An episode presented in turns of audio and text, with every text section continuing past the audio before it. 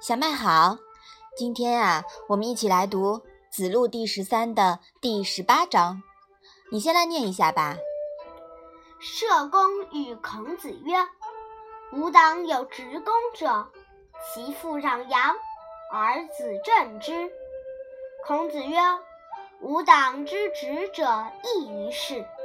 父为子隐，子为父隐，直在其中矣。”妈妈，党是党派的意思吗？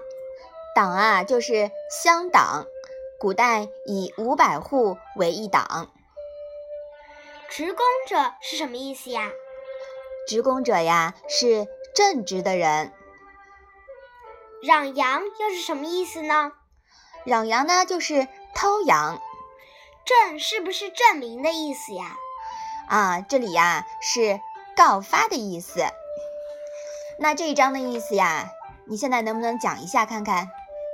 社公告诉孔子说：“我的家乡有个正直的人，他的父亲偷了人家的羊，他告发了父亲。”孔子说：“我家乡的正直的人和你讲的正直的人不一样。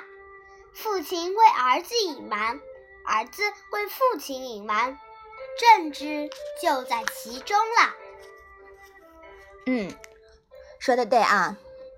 嗯，当时啊，中原地区呢，对偷盗罪处罚是很重的，不是砍头啊，就是越族。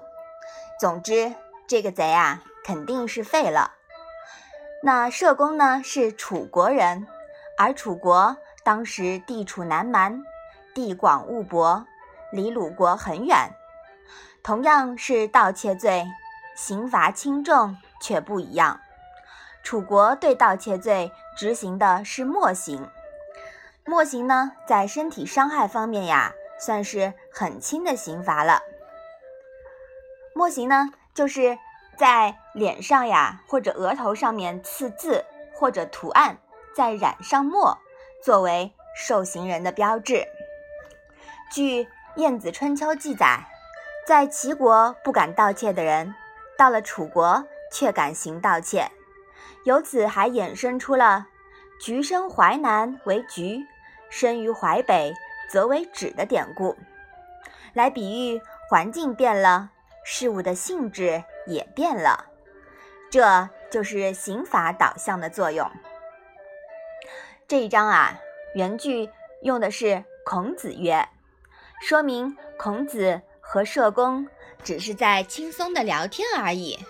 聊各自的风土人情，这是人之常情。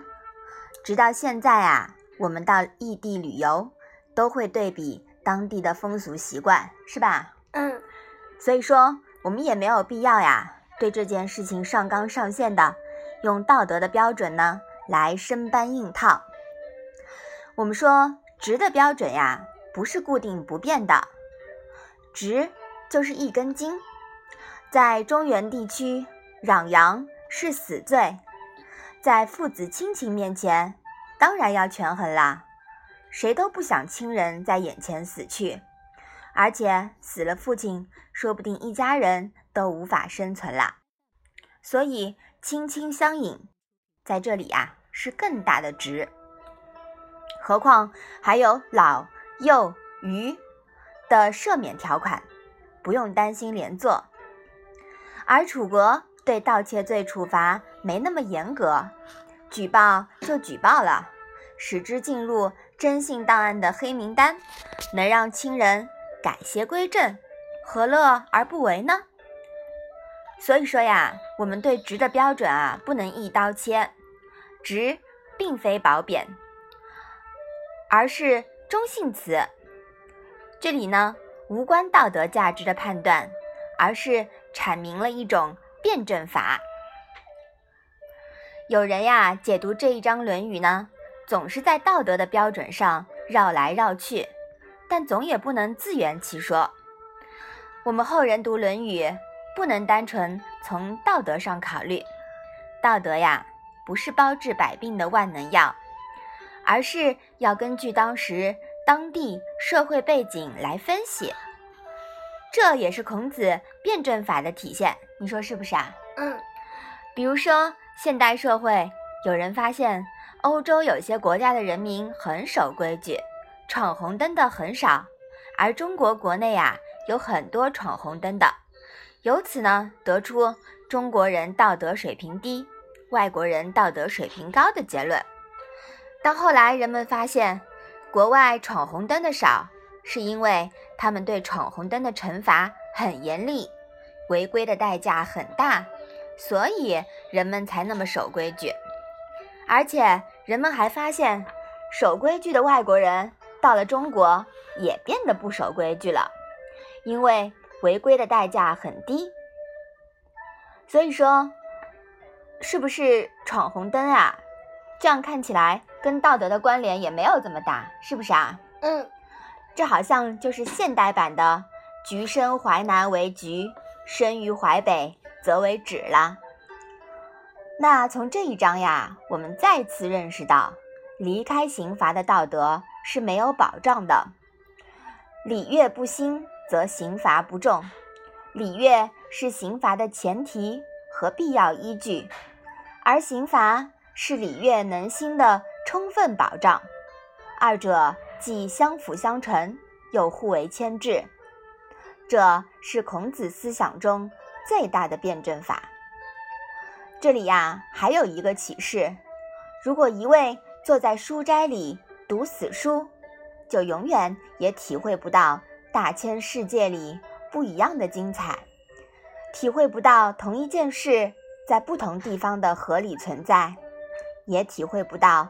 不同阶层人民生活的疾苦，孔子正是因为通过周游列国、读万卷书、行万里路、见多识广、感同身受，才能总结出深刻而包容天下的中庸之道、人伦之道。千百年来啊，讲为人处事的书很多，但唯有《论语》才能系统性。完整性，道一以贯之的讲透人伦，顺天应人，知行合一，聚之成器，化之见道，唯有《论语》啊！我们把这一章啊再来读一下。社公与孔子曰：“吾党有执公者，其父攘阳，而子正之。”孔子曰：“吾党之执者异于是，父为子隐，子为父隐，直在其中矣。”嗯，好的，那我们今天的《论语》小问问呀，就到这里吧。谢谢妈妈。